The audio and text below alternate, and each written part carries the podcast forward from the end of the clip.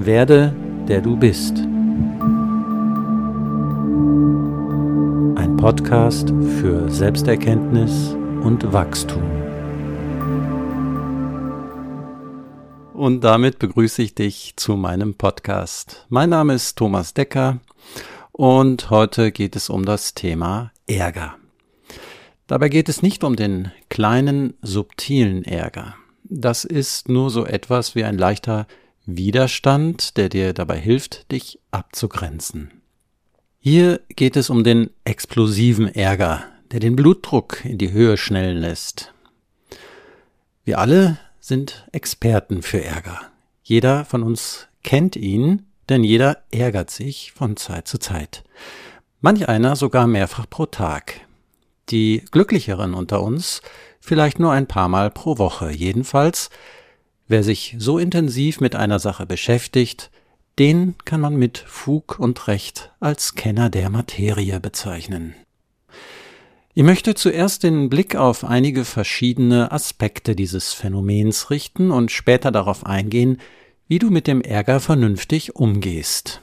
Bei der Untersuchung meines eigenen Ärgers habe ich festgestellt, dass ich mich in den seltensten Fällen über Sachen oder Dinge ärgere. Ein Beispiel, wenn dein Auto am Morgen nicht anspringt, weil irgendein technischer Defekt vorliegt, dann kannst du dich schon ärgern. Aber es ist in der Regel kein anhaltender Ärger.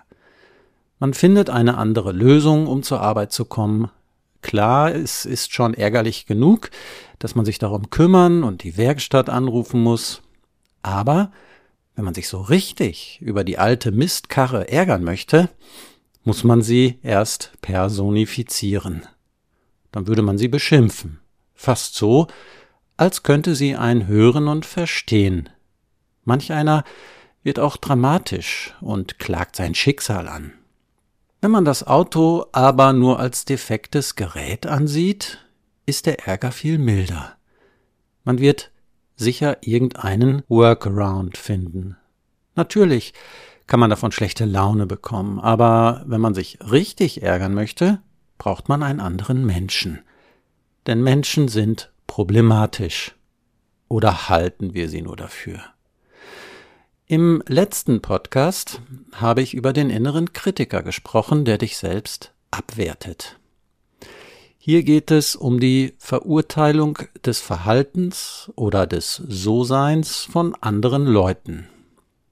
Wenn er eine gewisse Intensität erreicht, passiert etwas, was der Ärger mit der Angst gemeinsam hat.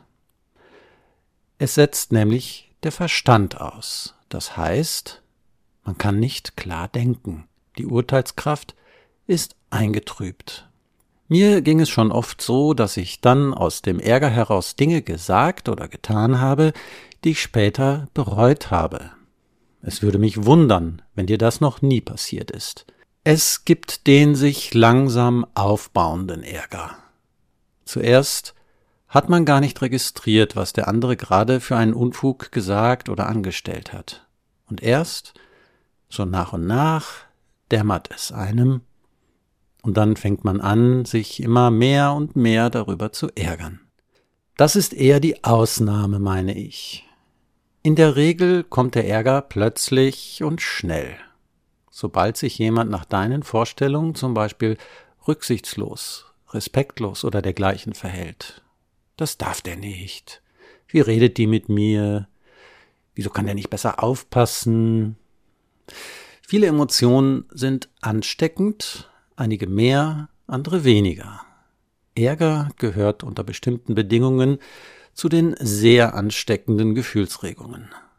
Wenn jemand mit seinem Ärger auf dich zukommt, weil er sich über dich ärgert, dann ist es völlig normal, dass du mit Abwehr reagierst. Dann ärgerst du dich ebenfalls sofort.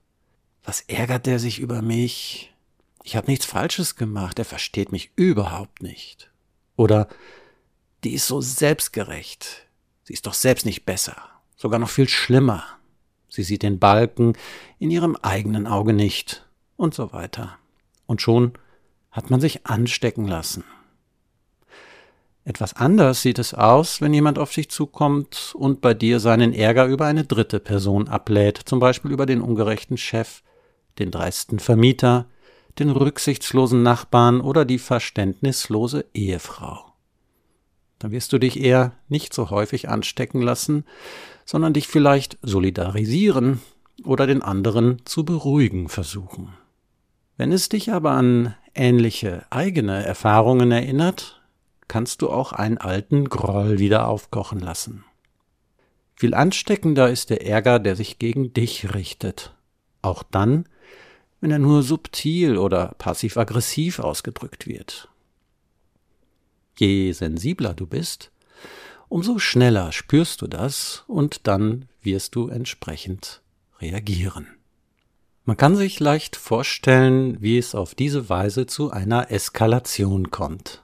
Der Verstand ist eingetrübt, man wird mit stummen oder lauten Vorwürfen konfrontiert und schießt zurück. So steckt man sich gegenseitig immer wieder neu an. Ein weiterer Aspekt ist die zeitliche Ausdehnung des Ärgers. Wenn ein bestimmter Ärger einen ganz besonderen Nerv trifft, dann geschieht es leicht, dass das betreffende Thema zu einer Art Leitmotiv des Lebens wird. Vielleicht kennst du auch Leute, die immer wieder dieselbe Geschichte erzählen, wie sie damals von jemandem betrogen wurden oder ihnen ein anderes Unrecht widerfahren ist. Das Leitmotiv kann man dann mit einem D schreiben. Ein Motiv des Leidens. Das nennt man dann Groll. Es geht mir hier nicht darum, ob das erfahrene Unrecht wirklich grausam war oder ob die Verletzung vernachlässigbar ist. Es geht um das persönliche Erleben. Denn wenn man am Groll festhält, lässt man es zu, dass die erfahrene Entwertung oder was immer es war, immer und immer wieder wiederholt wird. Und das ist dann letztendlich etwas, das man sich selbst antut. Vor langer Zeit habe ich in einer Klosterbibliothek etwas über christliche Mystik gelesen. Leider erinnere ich mich nicht mehr an den genauen Titel. Darin wurde eine sehr passende Metapher verwendet, die auf den Groll zutrifft. Man hat den Teufel in sein Herz gelassen. Und wenn er einmal drin ist, ist es schwierig, ihn wieder loszuwerden. Die Frage ist, welchen Sinn der Ärger hat. Oder statt von Sinn zu sprechen, könnte man sich fragen, welche Funktion er erfüllt. Als erstes hatten wir schon die Selbstabgrenzung. Ich schütze und bewahre mein Selbstbild vor der Beurteilung und Verurteilung durch andere. Das Motto lautet beim starken Ärger Angriff ist die beste Verteidigung. Das klingt zwar berechtigt und sinnvoll. Die große Gefahr liegt aber darin, dass man sich durch einen unverhältnismäßig brutalen Gegenangriff selbst ins Unrecht setzt und sich damit wiederum angreifbar macht. Also könnte ich mir vorstellen, dass es eventuell sinnvollere Möglichkeiten gibt, dieselbe Funktion zu erfüllen. Bei der Frage nach dem Sinn kann man sich auch fragen, ob man auch ganz ohne diesen Ärger leben könnte. Wenn man sozusagen genetisch behindert wäre und aufgrund dieser Behinderung völlig unfähig wäre, sich zu ärgern, wie sähe dann dein Leben aus? Wie geht man jetzt mit dem Ärger um? Mir ist wichtig zu betonen, dass du im Kontext des Werde, der du bist, nicht identisch bist mit dem, was da hochkommt. Im Ärger zeigt sich nicht der, der du bist, sondern vor allem der, der du geworden bist, also deine Konditionierungen. Der erste Schritt besteht darin, dass du überhaupt erst einmal den Ärger als solchen wahrnimmst. Man kann ihn ja körperlich spüren. Der Kopf wird heiß, der Magen krampft sich zusammen, der Blutdruck steigt, der Hals fühlt sich geschwollen an, der Puls nimmt zu und so weiter. Es wird Adrenalin ausgeschüttet und der Körper bereitet sich auf den Angriff vor. Das ist etwas anders als bei der Angst wo er sich auf die Flucht oder die Verteidigung vorbereitet. Parallel beginnt der Kopf eine Geschichte zu erzählen. Der andere ist respektlos, so sollte er nicht sein, das darf ich mir nicht gefallen lassen. Was für eine Frechheit, einfach hier hereinzuplatzen und meine Grenzen zu überschreiten. Ich habe das Recht, hier einen Gegenangriff zu starten. Diesen meistens sehr schnellen Prozess muss man also erst einmal zur Kenntnis nehmen und sich bewusst machen. Ohne Bewusstsein werden nur deine Konditionierungen aktiviert und dann eskaliert der Streit automatisch wie ein gut geölter Mechanismus. Um das Vorgehen auszuprobieren, vielleicht hast du aktuell einen Ärger, mit dem du dich zurzeit beschäftigst. Dann erinnere dich bitte mal an das, was dir da widerfahren ist.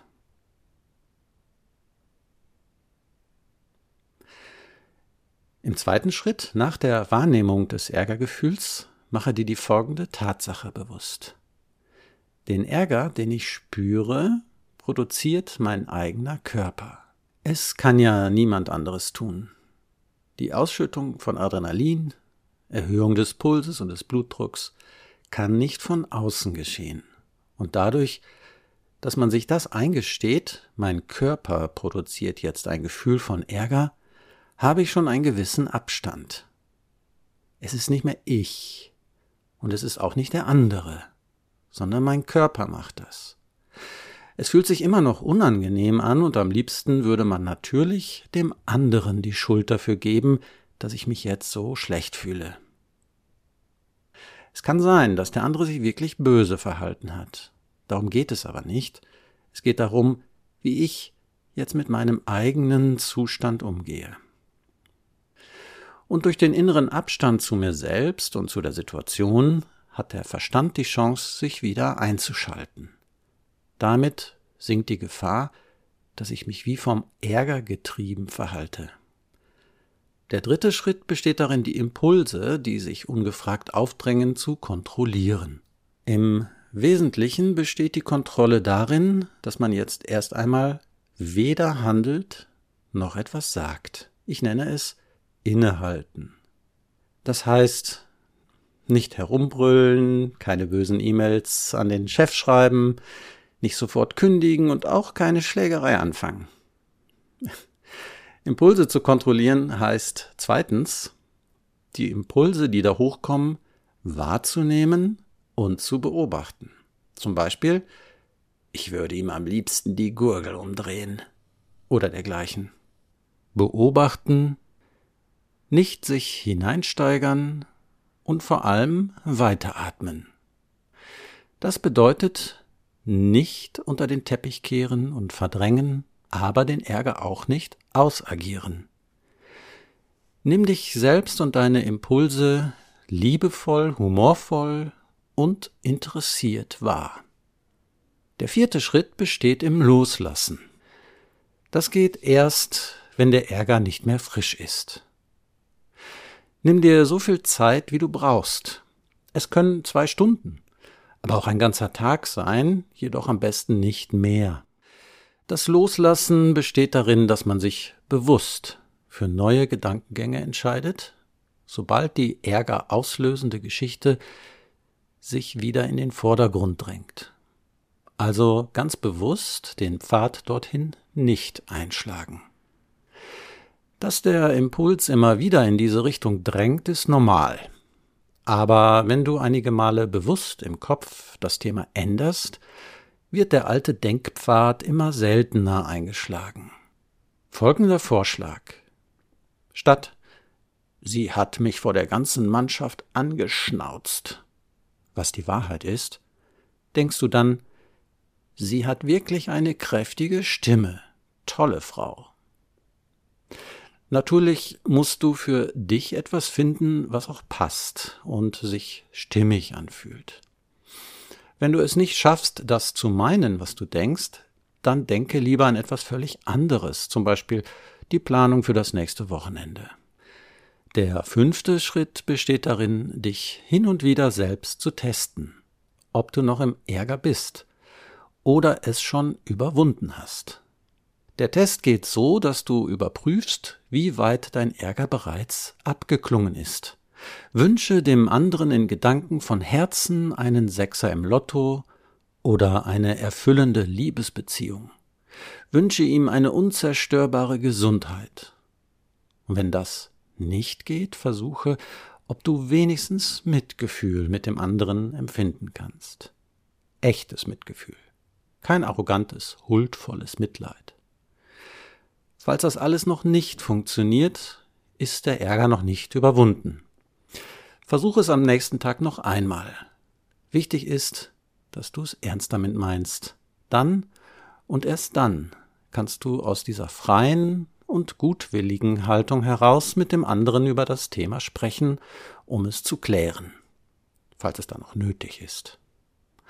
Aber sprich dann nicht über Vorwürfe oder dein Ärger. Allein schon das Wort Ärger kann als Vorwurf aufgefasst werden. Und sollte das alles überhaupt nicht gehen, dann höre dir mein Podcast zur Selbstliebe an. Der ist bereits geplant und wird in den nächsten Wochen online gehen. Bis zum nächsten Mal. Du hörtest Werde, der du bist. Ein Podcast für Selbsterkenntnis und Wachstum von Thomas Decker.